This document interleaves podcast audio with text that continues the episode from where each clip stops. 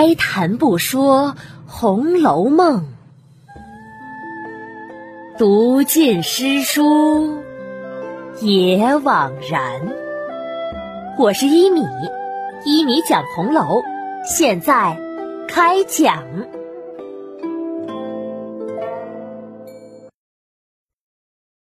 第三百四十七集。四个人同一天生日。上一集啊，讲到宝玉过生日，在外面拜了一圈之后，回到了怡红院，自己房里的大小丫鬟、袭人等都过来给他贺寿，但只是说一声也就罢了，并没有行礼磕头什么的，因为王夫人早已经交代过，不让宝玉这样的年轻人受礼，怕折了他的福寿，因此啊，每年宝玉过生日。这些丫头们也都是不磕头的。过了一时，宝玉同父异母的弟弟贾环和李纨的儿子，自己的侄儿贾兰等人来了，也要行礼。袭人连忙拉住不让，他们几个人呐坐了一坐，便去了。等人走了以后，宝玉伸了伸懒腰，嗯。嗯，今儿起早了，现在倒是乏了。说着，便歪在床上吃茶养神。才吃了半盏茶，只听到外面叽叽呱呱，一群丫头们笑嘻嘻的进来。原来呀，是探春的丫鬟翠墨，宝琴的丫鬟小罗，史湘云的丫鬟翠缕。惜春的丫鬟入画，邢岫烟的丫鬟转儿，还有奶娘抱着王熙凤的女儿巧姐儿，以及彩鸾、绣鸾等八九个人，都抱着红毡走来。哈哈哈哈！拜寿的挤破了门喽，快拿面来给我们吃，我们要讨个福气的。这些人刚进来，探春、湘云、宝琴、秀烟、惜春。也都来了，宝玉呀，忙迎了出来，笑着说：“不敢劳烦各位大驾的，快进，快进，准备好茶端上。”大家进入房中，不免互相推让了一会儿，这才各自归坐。袭人等给每个人捧过茶来，才吃了一口。就见平儿也打扮的花枝招展的来了，宝玉呀，忙迎了出来。我刚才就到凤姐姐那里去了，本来是要进去行礼的，可说凤姐姐正有事不能见，我就又打发人进去，说要给平姐姐行礼。不知他们说了吗？说了，说了。你来的时候啊，我正给你凤姐姐梳头呢。因此，你姐姐不能见你，我也不得出来回你。后来听见人又进来说你要给我行礼，哎呀呀，我哪里能经得住啊？所以这不，我就特来给你磕头了。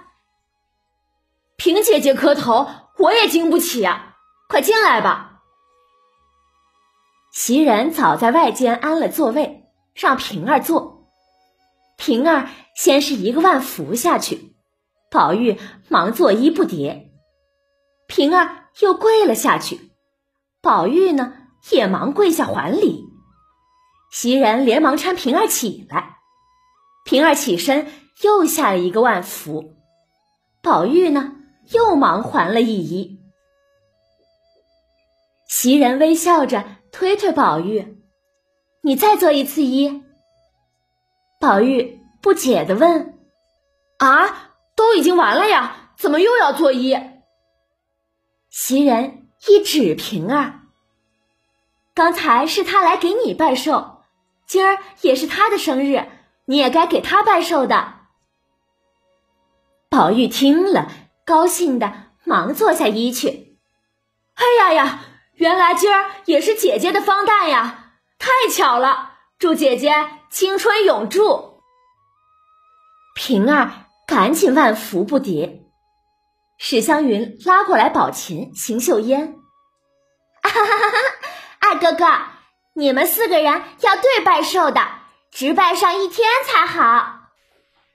探春忙问：“哎呀，原来邢妹妹也是今儿的生日啊！你看我这记性，怎么就忘了呢？”说着，忙命小丫头：“你快去告诉二奶奶，赶紧要补一份礼，与秦姑娘的一样。”送到二姑娘屋里去，是给邢姑娘的。哎，小丫头答应着去了。邢岫烟本来是不想说的，现在见湘云心直口快的把自己今儿生日的事也说了出来，少不得呀，就要到客房去礼让一下了。探春看看大家，这倒真有些意思了。一年十二个月，月月都有几个人过生日，人多了便也这等的巧。也有三个人同一天生日的，也有两个人同一天生日的，就连大年初一这个好日子也没白过，是被大姐姐占了去，怨不得她的福大呢。生日啊，就比别人占了先。这一日又是太祖太爷的生日冥寿。过了灯节，就是姨太太和宝姐姐的，他们娘俩两个遇的也巧。三月初一是太太的生日，初九日是琏二哥哥的生日，好像只有二月没人过生日。袭人忙说：“二月十二日是林姑娘的生日，怎么会没人呢？就只不过不是咱家的人罢了。”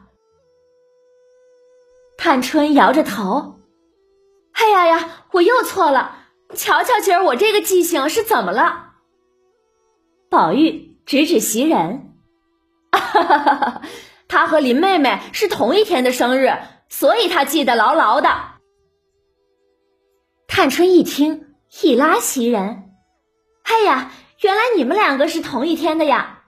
每年连头你也不给我们磕一个，平儿也是的。”今儿生日，竟然我们也不知道，也是才知道的。平儿赶紧来解释：“哎呦呦，我是什么身份的人呀？过生日既没有拜寿的福，也没有受礼的份，有什么值得说出来的呀？可不是要悄悄的过去吗？今儿偏偏袭人又给说了出来。等会儿姑娘们回房之后，我再去行礼吧。”探春。摆摆手，不敢惊动你去行礼的，只是今儿倒要替你过个生日，我心里才能过得去呀。宝玉、湘云等人一齐都说：“很对，很对，很对，很对。”探春便吩咐小丫头：“你去告诉他奶奶，就说是我们大家的意思，今儿一整天都不放平儿出去了。”我们大家凑了份子替他过生日呢。哎，小丫头笑着去了。等了一会儿啊，就回来回禀，给脸二奶奶说了。二奶奶说多谢姑娘们给她面子，只是不知过生日给她些什么好东西吃。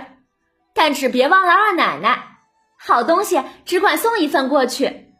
如能这样。他就不来麻烦他了，不然二奶奶说他可是不依的。众人听了都笑了。探春想了想，说道：“可巧今儿里头厨房是不预备饭的，今天园子里的饭菜都是外头大厨房统一预备的，这样里头厨房反而空闲了，不如……”咱们就大家凑钱交给柳家的，让他安排在内厨房给咱们收拾一顿生日宴，如何呀？好呀，行的，好啊，行的，好呀，行的。见大家都踊跃答应，探春就一面派人去问李纨、宝钗、黛玉可来参加，一面又派人去传柳家的进来，吩咐他让内厨房。快收拾几桌酒席出来。柳家的不知何意，就问三姑娘：“今儿的饭菜外厨房都预备了，怎么还要内厨房做呢？”探春笑着解释：“，你原来还不知道啊！今儿是平姑娘的华诞，外头预备的是上头的份礼，如今我让准备的是我们私下凑的份子，单为平姑娘预备两桌请她的。”你呀，只管捡新鲜的、精巧的菜蔬预备了来，记下账，过后到我那里领钱去。柳家的笑着来给平儿施礼。哎呀呀，原来今儿也是平姑娘的千秋啊！我竟不知道，我给你祝寿了。说着，柳家的就给平儿磕下头去，慌的平儿啊，忙拉他起来。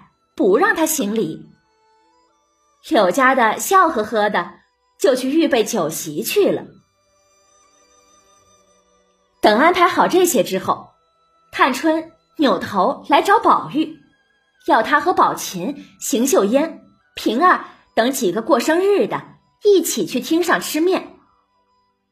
可一看，宝玉、宝琴却不在了。咦？他们去哪里了呢？欲知详情啊，请下一集继续收听一米播讲的《红楼梦》吧。本集结束，先来回答上一集的一个问题，那就是宝玉去给自己的奶娘行礼，怎么去了四家？前面不是说？李嬷嬷是宝玉的奶娘吗？怎么又多出了三个呀？是的，从上一集可以看到，实际上宝玉的奶娘不止一个人，而是四个：李、赵、张、王四个奶妈。这并不是小时候贾宝玉太能吃，可能就是贾府的规矩和奶娘的编制吧。解释完这个，再来看本集。本集呀，把贾府几个人的生日说了。这里呢，我们要注意到两个生日。第一个就是二月十二日，是黛玉和袭人的生日。这样安排，我想曹公也是有自己的考量的，因为他们两个都和这个日子有关。二月十二日是花朝节，也称花神节，是花神的生日。黛玉是绛珠仙子，是花神，自然她的生日就该是二月十二日了。而袭人姓花，因此啊，她也是这个日子的生日。而且呢，他们两个，一个是宝玉的精神伴侣。一个是宝玉的生活旅伴，一个是宝玉心中的妻，一个是宝玉心中的妾，一个是主子，一个是奴婢。因此啊，曹公就把这两位设为同一天生日了。第二个生日就是大年初一，这个是荣国公贾元的诞辰，也是贾元春的生日。一个是死去人的冥寿，一个是活着人的阳生。贾元是荣国府的源头，从他开始啊，荣国府开启了大富大贵，经历了四代。到了重孙女贾元春，也是元旦的生日。但我们知道，伴随着贾元春的死去，荣国府。乃至贾府也就灭亡了，树倒猢狲散。荣国府的富贵是从贾元的初一开始，也终结于贾元春的初一，完成了一个百年的轮回。同时，贾元是男人，代表着阳；而元春是女人，代表着阴。因此啊，这也是阴阳的转变。暗合了上一次史湘云对他的丫鬟翠缕说的阴阳之理论。所以本集的生日实际上说的是人的生死和家族的兴衰，这也是《红楼梦》这部书的主线，也是好了歌的主旨。最后，在好了歌的音乐里，伊米给你道声晚安了，再见。